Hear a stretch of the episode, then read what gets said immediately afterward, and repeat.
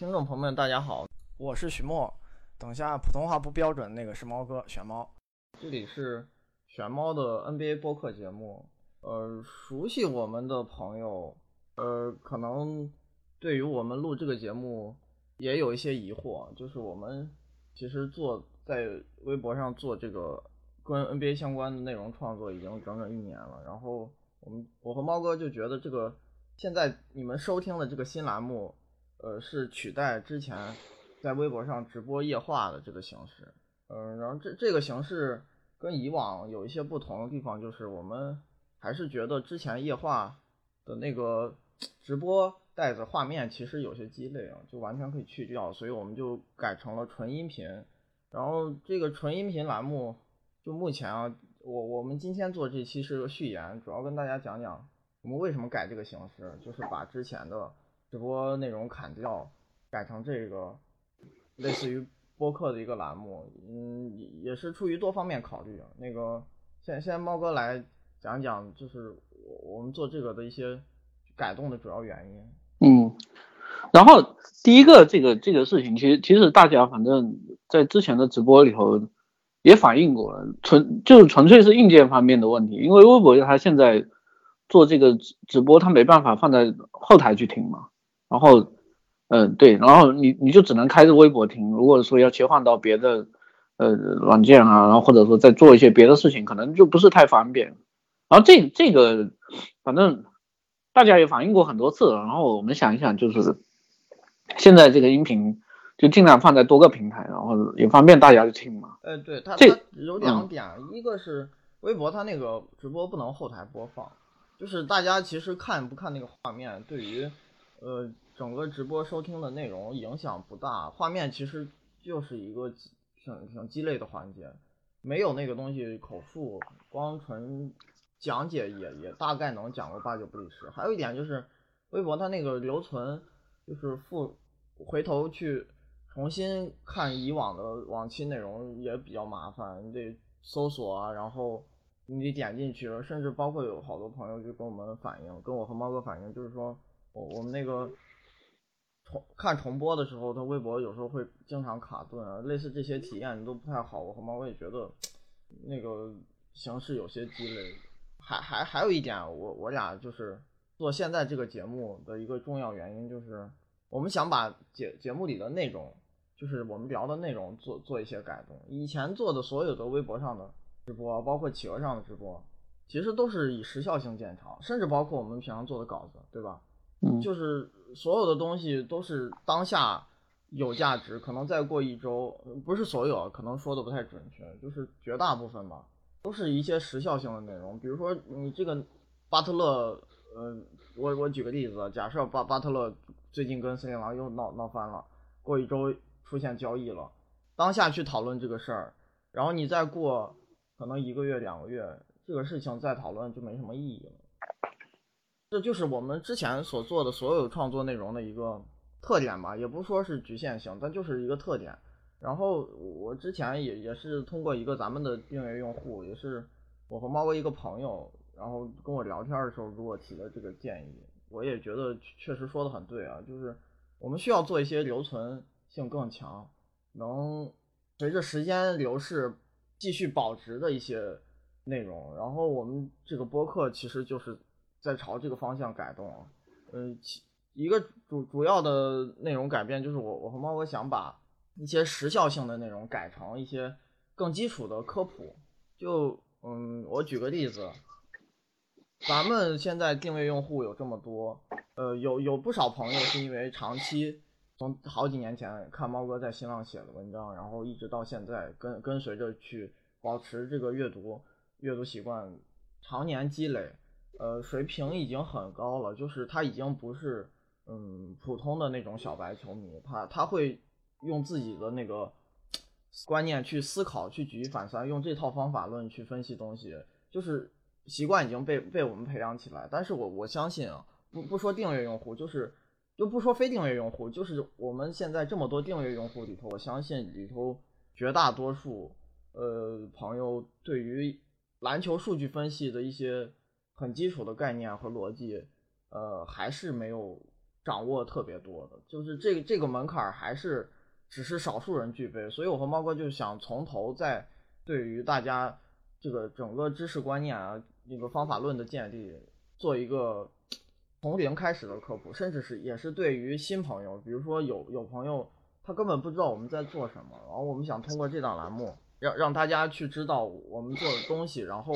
呃去做一些可能过十年、过二十年或者。就过很久很久，你回头去听，回头去看，还有非常大阅读价值的内容，就是想做一些留存性的东西，所以改成了这个栏目。对，这个，这个就是说我我其实嗯平平时写稿啊，然后嗯包括做直播，就就是反正统称为做媒体的时候嘛，我其实一直会会有一个疑惑是什么，就是呃我没办法去预设嗯受众的整体水平它到底是怎么样的。然后，比如说我我刚刚呃开始在新浪写稿的时候，那那个时候，那当然我我当时的水平也不如现在啊，这这个肯定是，就是我们自己也是在一个成长的过程里头。那撇开这个不谈的话，比如说我一开始写稿的时候，我最早一三年，呃，在那个新浪写写专栏嘛，对，写的第一篇稿子，当时写的火箭魔球，其实你现在去看那个稿子，非常非常基础，觉得也挺对吧？可能就是对对对，就。观观点都是对的，对，然后但是那个时候就是相相对来说会写的呃更基础一点嘛，就是呃我会预设说大家都是不了解这个事情的，那我我也从比较浅的这个就是程度去说这个事，然后但是慢慢随着嗯就是大家有所成长了以后，其实我我现在比如说我很多时候我写稿，我这这个这个里头就是有两方面，一方面就是就是说。你在写一篇稿子的时候，你你本来正常情况你就不可能每一句话，或者说每一个词你都从头开始去解释。对对，这个事情你对你就像真实命中率这个东西，那我在用的时候，我是默认为我的受众都知道这个是什么意思，但是实际上可能不是这样的，而且可能是大部分人还不知道这个数据的，或者只是听说过，根本不知道。比如说真实命中率到底是什么一套算法公式是怎么样设定的？它的统计出来的这个概念定义是通过什么方式得出的？其实这些很基础的东西，我相信大部分朋友还是不知道。对，然后然后就是就是说我我们我们这个这个，因为我们这个事事情做的时间特别久了以后，然后大家层次其实都都都会有点。区别的情况下，那其实我我比如说我写同一篇文章，我就要照顾新手，然后然后又又要说，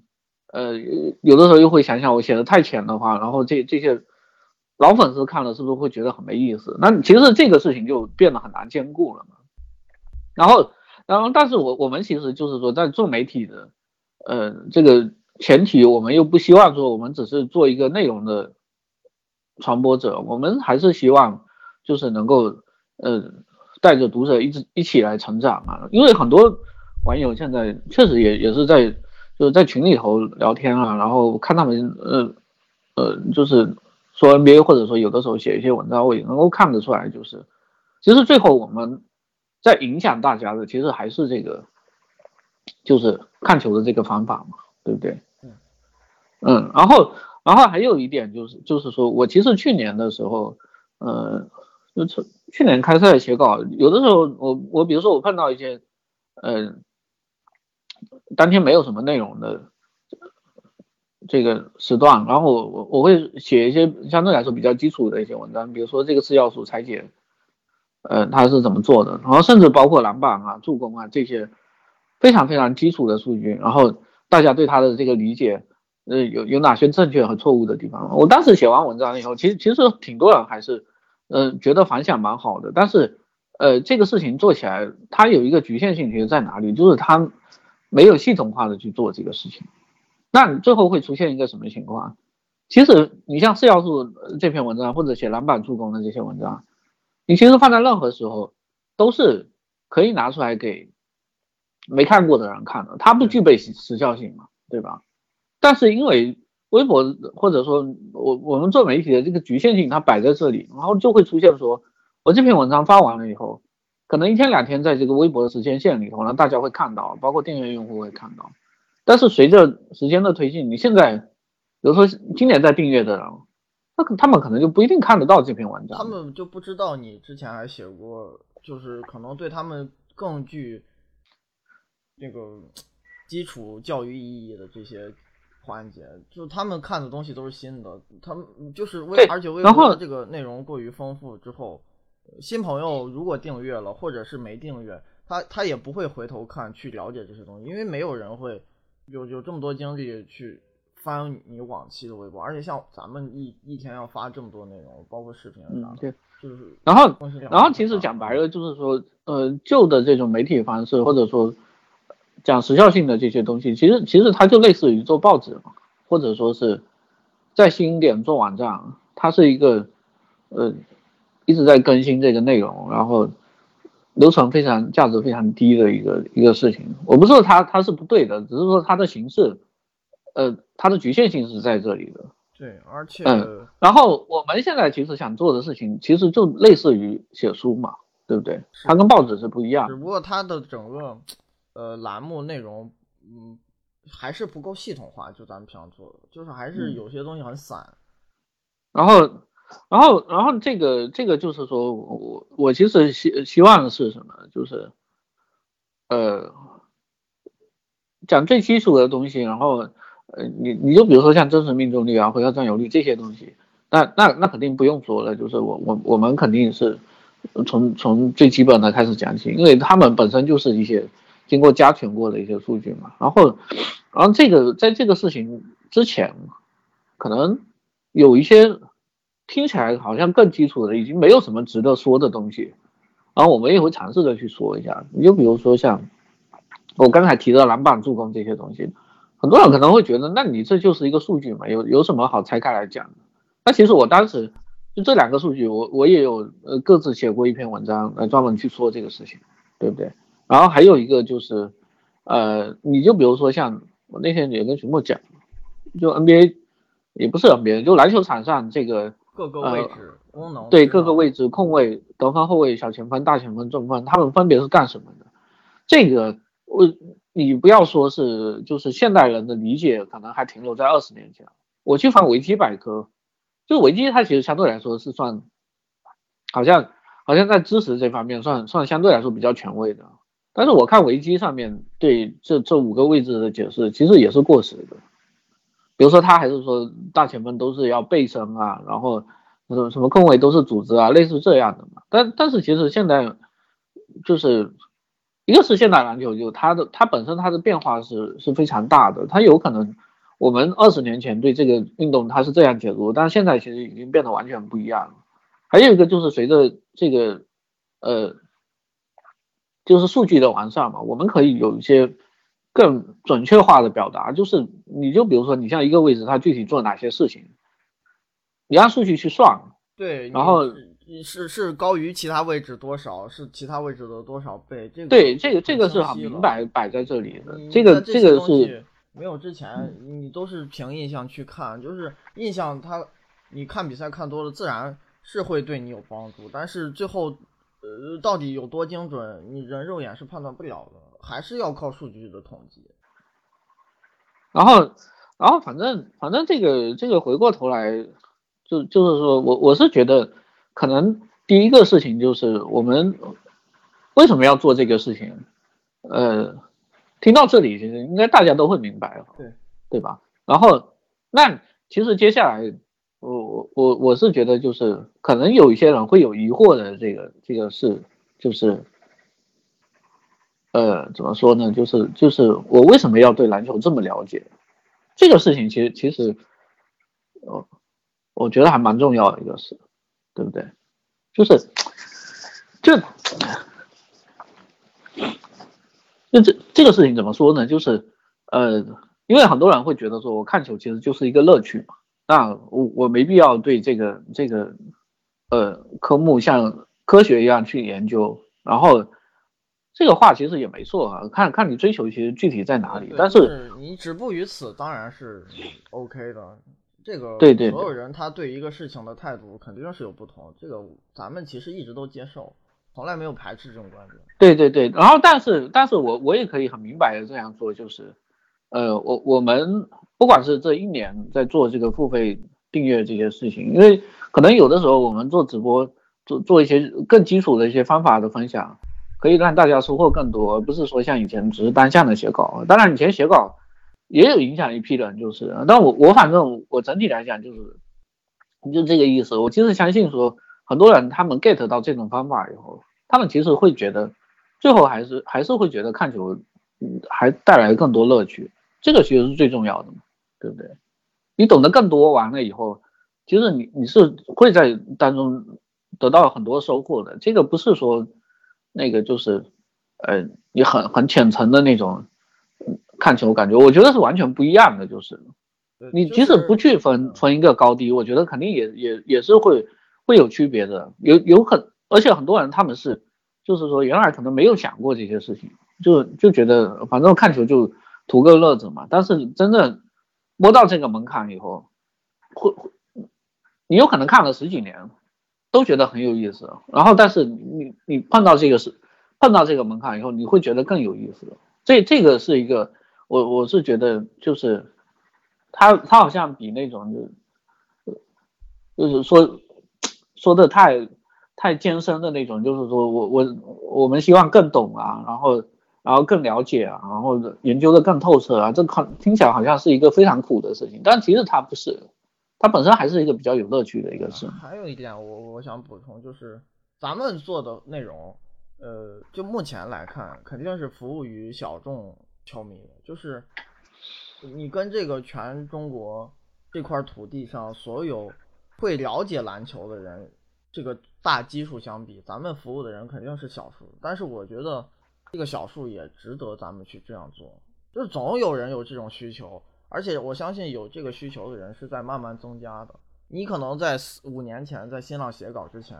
就可能国内有这种需求的球迷，可能就是现在的十分之一吧。我随便举个例子，那现在那至少也涨增长了到了十倍。那我觉得你只要这个基数是在增长，大家。有越来越多的人，甭管他这个增长速度是多快，就跟咱们订阅用户涨得也很慢一样，就是总总会有越来越多人有 有这种需求，他想要了解，就是你从一个呃看热闹的这个低门槛上升到看明白的高门槛，这块是会筛掉一大批人，但总会也有人新的朋友留下，所以我我和猫哥就一直觉得，你只要这块大家有这种需求的朋友是越来越多，那咱做这个事情肯定是有价值。对吧？嗯，然后这个这个其实就是，呃，反正因因为我我刚才录节目之前，我也是跟徐墨聊了这个事，然后我就我就是说，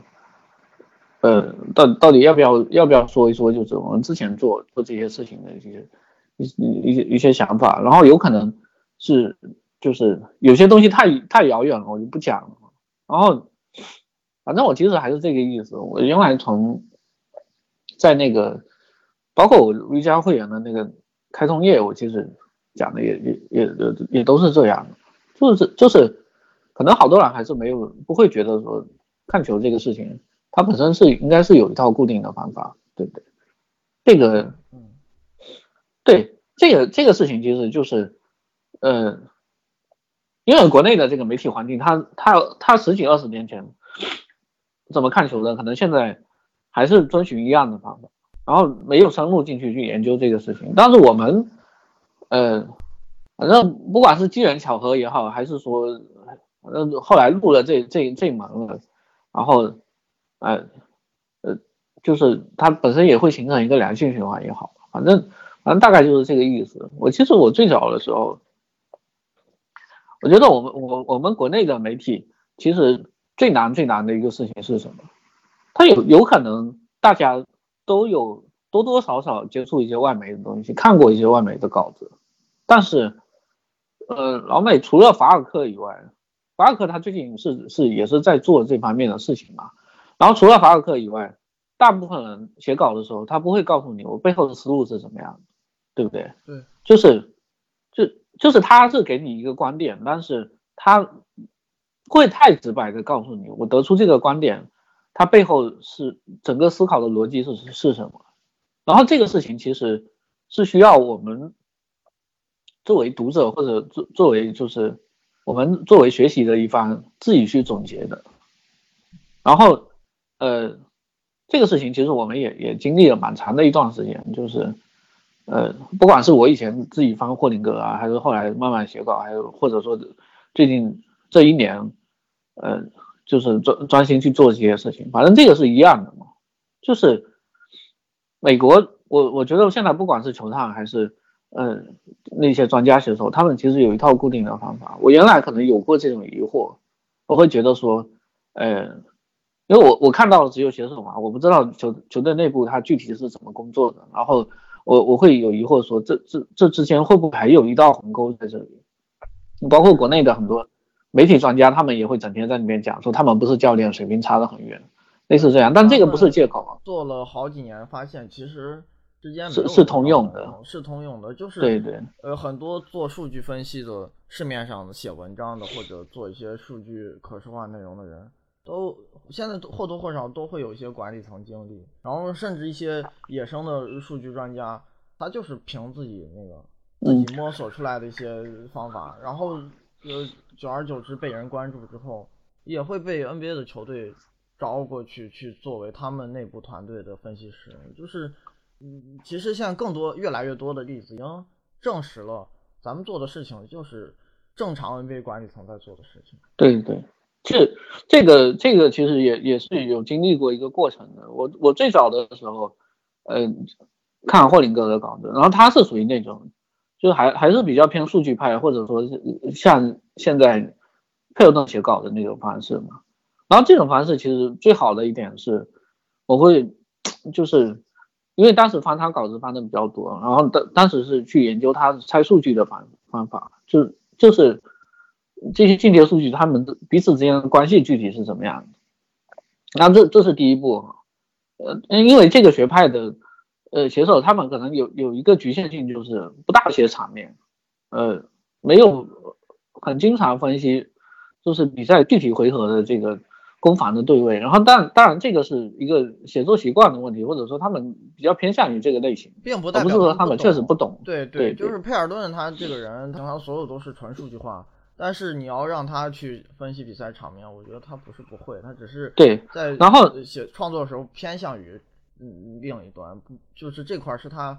相对来说忽视的地方，就只是写作中忽视的地方。后来是看那个格兰特烂的洛维嘛，因为因为现在好像好像我们就是呃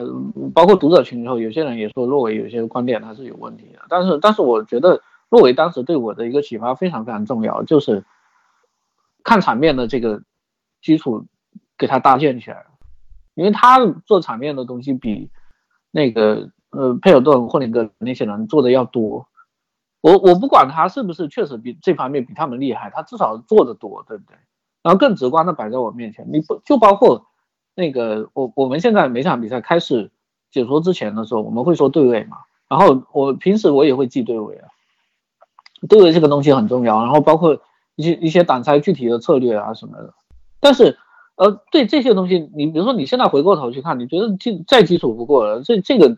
会有关注这个事情有什么了不起的？或者我们平时因为也是培养起来的这个习惯，但是当你之前对这些事情一无所知的时候，你总要开这个头啊，对不对？我我以前最早看篮球的时候，就我我说真的不大关注这些东西，而且现在很多球迷还是。这种观念嘛，就是比如说控卫就是就对控卫，得分后卫就对得分后卫，然后好像篮球场它就是一个单挑的一个比赛，嗯，然后后卫它其实价值是在这里，但是我我其实我就是直到这个呃程度的时候，我不大清楚说洛维的这个方式到底跟管理层他们看球的方式有多大的区别，我因为我不确定他这个方法究竟是一个流派还是一个通用的一个方法。然后是法尔克出来写稿，但是我我才发现说，其实法尔克他，比如说他在比赛场上他关注的东西，其实也差不多，对不对？嗯，也对他最后他也是他最后关注的，其实也也也都是这些东西。你比如说反挡拆的方法啊，然后呃你具体对位啊，还有一些数据期望啊，这这些是一样的。哦，嗯，前几天不是我们发了一篇稿子嘛，就是阿克写的那个。就教大家怎么看球的那个，呃，这个这个事情它其其实反映出来的是两个问题。第一个问题是，你按道理来讲，法克的读者他应该水水准都应该比较高的，对不对？你不可能说我对 NBA 都不了解，人都认不清楚，然后我就开始呃关关注这种比较硬核的这种作者，这这个本身肯定有一些矛盾的地方。那就是说，法克的读者水准已经比较高的情况下。他们居然提出来一个最最基础的问题：我们应该怎么样看球？啊是不是？那那这个其实说明一个一一个什么呢？就是就是确实这个是会出现这样一种情况。看球好多年了，NBA 都认识的了，NBA 每个人都认识的球迷，就会有这个疑惑，或者说有这个需求：我到底应该怎么样看比赛？要不然他不会去写这个文章嘛？这个也是读者提出来问题嘛？这是第一个。第二个是。他最后整个文章写出来了以后，呃，你如果说我是在两三年前的话，我可能会觉得这个文章大有收获。但是我现在看这个文章，我不会，我不是说他写的不对啊，我会感觉是他写的东西好像就其实就是我们之前一直在用的这种方法，对不对？他是这个是契合的嘛？对，是吧？你就你就包括他他说录像来回看啊，这个。这个其实也也是我们就是平时做做事情的一个，嗯，怎么说呢，就是一个需求嘛。因为我我们平时直播，嗯嗯，你像开赛完了以后，基本上每周也也有五场比赛，五场，但是对，但是你回过头来讲，为什么中国的专家每天播比赛，最后他们对比赛不了解？其实可能部分原因就是在这里，没有去研究录像。呃，甚至说他们在。直播过程中看比赛得到的收获都非常有限，就是他们的方法不对之后，你你即使投入大量时间，你也得不到新知识。就是学习也讲究方法嘛，就是这个跟你呃上学对，但我我我其实我觉得就是法尔科他讲的这个看录像的方式，看录像的方式是这样，首先就是呃你看录像的时候，你你可以关注到更多的点，对吧？这这个是一点，你你看录像的时候可以关注到更多的点，然后，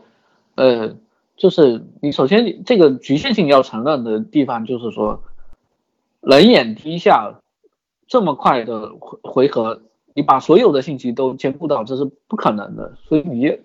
录像要有，就是要要有基本的量去保证，这个我们也一直都很接受这个观念，对吧？然后，呃，这是第一点。然后第二点就是说，他有具体讲，你看录像具体要关注哪些东西。其实讲白了还是，比如说这个空位出来为什么会出来，是是对手故意给你的，还是嗯通过改变阵型跑出来的？或者说你冲进去的时候，对手有一个护框的球员，这个护框球员是凭空出现的吗？是你确实出现偷空间的球员，还是说有人冒险去防？这些东西其实，因为国内解说讲的很少嘛。然后我我是觉得说看录像，你把这些点，像法尔克他讲的，看录像都关注这些点了以后，回过头来直播的时候再去关注这些，对不对？这个是一个简单很多，就是对会简单很多。什么东西该看，哪怕对，哪怕你直播的时候可能没有办法像看录像看那么细，只能看个六七成这样，就是有些镜头还是会漏掉，但是这个没关系，你方法是统一的。对不对？对，那你只能说，只能说有些东西它确实发生太快了，那那这个是没办法的事。那它方法是一样的，它我我们其实讲白了就是这这个我我看完以后，我其实我就是感觉说，我我们平时做这些事情，不管是分析啊、写稿啊，然后包括平时做关键球复盘啊，还有直播啊这些东西，其其实我们用的是就是美国那些球探在看比赛用的这些方法。至少基础它是一样的，具体到底能做的多好，这个事情是没有止境的。我们也只能说尽量看个人往这个方向去。对，就是每个人他可能在某个事情上，他的直觉和天赋也有也有一些差别嘛。就是你你佩尔顿、霍林格这种人，他可能很多年前他就打破了这个壁垒，就已经迈入到正确分析这种就很有远见的一种思维里面。然后我们也是受他们影响，从他们身上学习，才慢慢走到今天这一步。然后你像这些就是流派的开创者，我觉得他们天赋肯定是异禀，就是绝对是在这个事情上的直觉远胜于其他爱好者，所以他们才对对。其实其实我我讲白了就是就是说，这个这个怎么讲呢？就是你像霍林格、佩尔顿这些人文章写出来完了以后，我我自己花了很长的时间去总结他们背后的思路，就是。那当然，法尔克洛维也是一样的，反正就就是他们其实其实基础是类似的嘛。就是我我其实，在作为不是凭空去创造这这这些元素的这个媒体人了，我我只是在在总结他们的方法。那这这这个就是看有点绕弯路的地方，就在于说我跟他们没有直接交流，他们不会直接去教我这个事，那需要我自己去总结，所以可能也会多花一点时间。但是你其实回过头来想想，这个也是在这里啊，就是我我我总结都学习，我都觉得花了蛮长的时间。那他们当时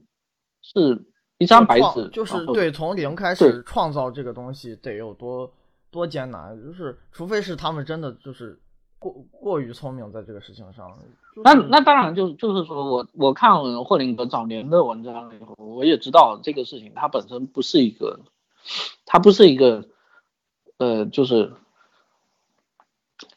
你你直接拿来一张纸，它就涂成现在这个样子。呃，就是他他他们也是一个过程，想盖成一个房子，就是在上头画一个图，盖成一个最后完美无缺的房子是不可能的。你都是开始先设计一些低低低档次的产品，就当然这个低档次只是我们以现在啊这个二零一八年的眼光去回十多年前的一些事情。对对，你包括你说以前保值。有有一些局限性也是一样的，就跟你翻盖手机在十几年前，那就是高端产品，只是你从现在的这个角度，人的这个创造能力是在进步，但是没有之前这些低端产品打基础，你也不可能有高端产品。这其实就是前人栽树后人乘凉。咱们从呃佩尔顿、霍林格、洛维、法尔克这些人身上收获了很多，咱们现在也希望把咱们收获的东西用可能更。直白的方式，更深入浅出的方式，嗯，传授给中国这块土地上对这些事情感兴趣的朋友。就是咱们其实一直做微博啊，就是做微加会员，所有的这些创作，最后的核心宗旨其实都是做一个呃创造传播者。传播者，对，就是两两个都很重要，传播者也也非常重要。那佩尔顿他在这个事情上，呃，就目前来说他没有那么大的愿望了，他，但是对咱来说不是，因为。对对，就就就是就是你像佩尔顿、呃洛维这种，他们其实呃讲白了就是因因为自己的基础已经比较扎实了嘛，然后在美国这个环境里头，他他业内已经很发达的情况下，他不需要像业内的人去做这这些宣誓，那也有有可能是呃就是美国的球迷他也会也会出现说水平参差不齐，但但是相对来讲，他们现在没有这个需求了，然后这个就是属于传统的媒体人。我我传播观点就好了，我不需要传播方法，对。对。但是我我我是觉得，就是在国内目前这个阶段，其实这个事情还是蛮重要的，因为一片荒凉，是吧？你你不管是媒体环境还是还是球迷的环境，今今天这这期节目肯定也有新朋友会听啊，就是熟悉咱们朋友肯定咱们讲这些其实都知道了，就是国内这个行业，呃。环境有多糟糕，我觉得大家心里有数。当然，也有一些不熟悉的朋友，我觉得，呃，通过连续听我们节目，以后也会慢慢了解。呃，咱这个话题就是讲讲历史啊，就讲咱们为什么做这个，还有一些一些一些一些以前的事情，我觉得差不多了。咱最后再说说一个，就是咱们这个新的播客栏目未来会录制哪些内容。今天就是一个序言，就是我我主要是跟大家去讲讲。我们为什么要把之前的那个液化形式改成现在这个内容？然后我我们现在就跟大家去做做预告，简单的预告，就是未来这个栏目具体都更新哪些东西。呃，像之前我们说了，做一些非常基础的科普，比如说我随便举几个例子，呃，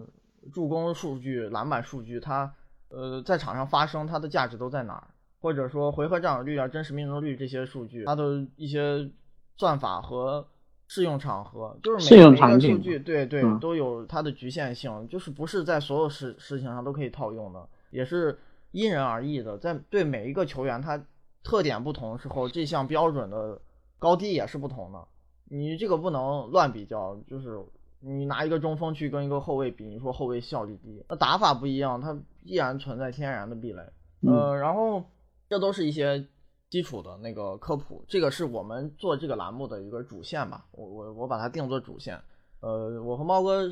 这目前的计划就就是争取一期呃一一周至少一更，就是至少一更，就是跟以前夜话一样，以前夜话一周聊，然后这个时间可能会比以前缩短一些。我们还是希望精简，然后把内容呃做的就是含金量更高。就以前其实那个做直播的时候，因为有时候大家弹幕我们要看弹幕，就聊的时候有时候会更随意。像今天这个虽然。也也是跟平常朋友闲聊一样，但是我们还希望就是有一个主线去往下走，呃，争一周争取至少一更，呃，还有一个就是有的朋友可能会问，因为以前夜话我们会讲很多即时性内容，话题性很强，就比如说夏天七月份那个刚开自由市场的时候，什么詹姆斯签约、乔治签约、考辛斯签约、勇士，就那几天。各种大新闻就出来，我们会当天中午开一个火速直播去聊聊这些事情。嗯，就有的朋友可能也会对这些感兴趣，就是这些话题都是时效性型的，不是能沉淀的。但是肯定也会有人感兴趣嘛，因为这都是当下联盟热点。然后就可能有有朋友就会问，呃，那这些话题以后还做不做？我我可以这样讲，能做的还会做，就是我我们。不会一根筋的，就是说这个栏目我们想做一个能沉淀长期做品牌的一个科普内容，就忽就完全放弃了以前做的一些时效性直播，这个东西是不会丢的，就是只不过是频次减少，真正遇到大事儿的时候，大家真的感兴趣，我和猫哥也觉得这个话题有的聊，也是会录的，就跟那个洛维，你们有的朋友可能也也听说过洛维他那个博客，他他其实。呃，基本上一周一次吧，可能有时候会多一周两次。他就是全是讲热点话题，他不会做这些科普，他就是什么当下联盟事最大，他做啥？就最近，呃，比如说火火箭那个开局不利，他前一阵请范甘迪做过一期，然后再往之前就是巴特勒那个事儿，也也是请一些联盟里头的嗯消息人士啊，或者高管啊，或者退役球员啊，或者其他媒体的媒体人，就是。也是也是一起闲聊，把这些话题展开讲一讲。然后我我们其实也不排斥这个，这个东西是两条腿走路都都可以去完成的。然后甚至再再往后，我还有过一些想法，比如说，嗯，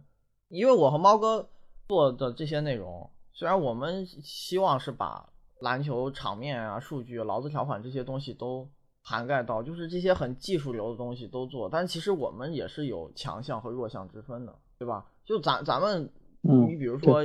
像圈哥做的那些可视化，甚至一些数据基础理念的解读，肯定比咱们要强。这个就是人人都有自己的强弱项，咱们也有自己的短板。然后，如果朋友有有对这些感兴趣，我也可以请圈哥来聊一期，顺便聊聊，就类似这些的观点和话题都可以展开。或者说，大家对劳资条款的一些发展史啊，或者一些联盟目前条款的一些模糊的细节不太了解的。我们也可以请这方面比我们更懂的朋友去来来跟我们做一期聊聊天。你你像咱们其实这方面也都是只懂皮毛，说实话，就是其实咱们平常做劳资条款的文章都是去翻译 ESPN 的那个鲍比马克思或者佩尔顿做的。嗯，咱们这块的基础跟他们就差得很远了，就是每一个。在这个行业里的从业人士，他都有强弱项，这个我们都承认。对你，其实其实你你像包括 ESPN 这种成熟的媒体，他他们最后就这这两年可能是写手稍微有一点流失啊。他早年的时候分工更明确，就是写写劳资条款就是专门做这一块的。然后他甚至 ESPN 以前还有专门请一个医学专家，我估计就是就是平时做运动医学的。然后球员有受伤的时候。然后他出来就是就是介绍这个伤病到底是怎么样的，他也他们以前会会分工细化到这个程度，那现在相对来讲，哎，可能会忽视一点，应该是这样的，就是咱们国内的一些呃媒体乱象丛生的原因，就是有很多人他觉得自己什么都知道，什么都懂，其实不可能一把抓，哎，人的精力绝对是有限的，我我能把一个事情长时间坚持做好，其实就很很不容易了。所有的事情都是没法完全兼顾。你在一个社会啊，或者在一个行业里，在一个团队里，你都是有角色之分，这个不可避免。你再全能的人，他就是你一个人，就是再聪明、再刻苦、再努力。你了解了很多知识，你这个很多跟这个世界上所有的知识容量的总和相比，都是忽可以忽略不计的。就你不懂的东西，永远是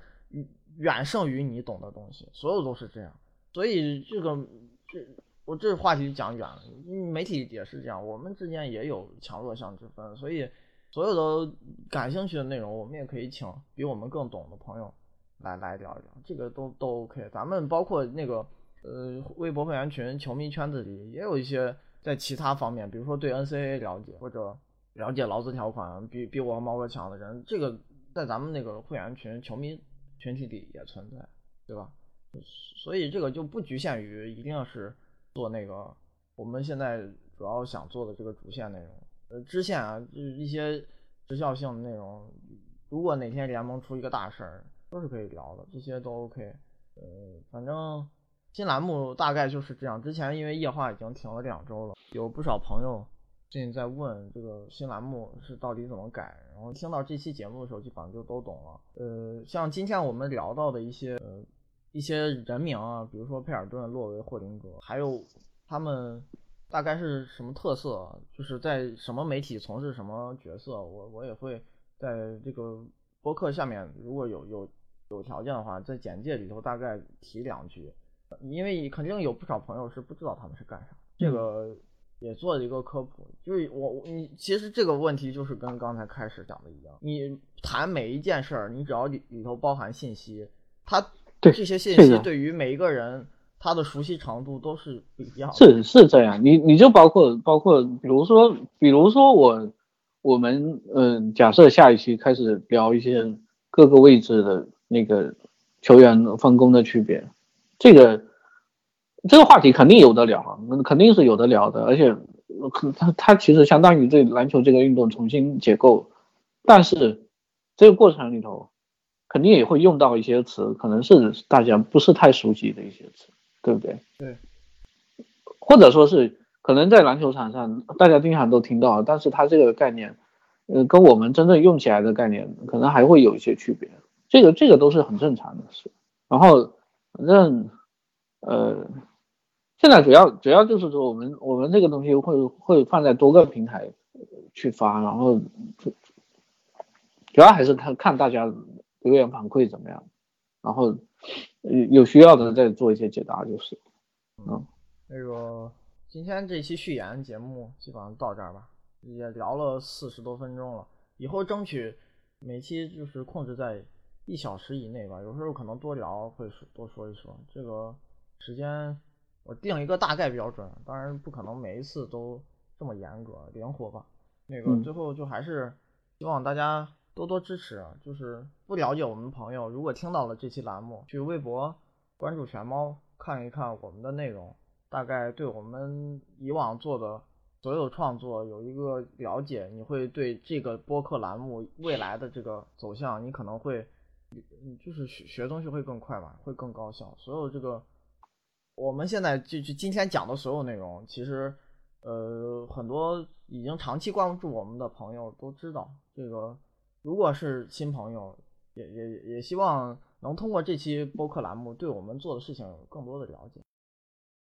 最后收尾，我想说，今天所有讨论的内容都只是一期序言，呃。目的是为了告诉大家我们做这个的事情的初衷和想法。之后下一期也是我们的正片第一期，将会介绍吉米巴特勒最近在七六人和森林狼之间的这笔交易，这是一个时效性的话题。之后再往后，我们做系统性的数据门类上的科普，会呃我们挑选题慢慢进行。这个整赛季时间还长，我们慢慢开展。包括其他类似于巴特勒这种交易的时效性话题，也会在赛季中穿插。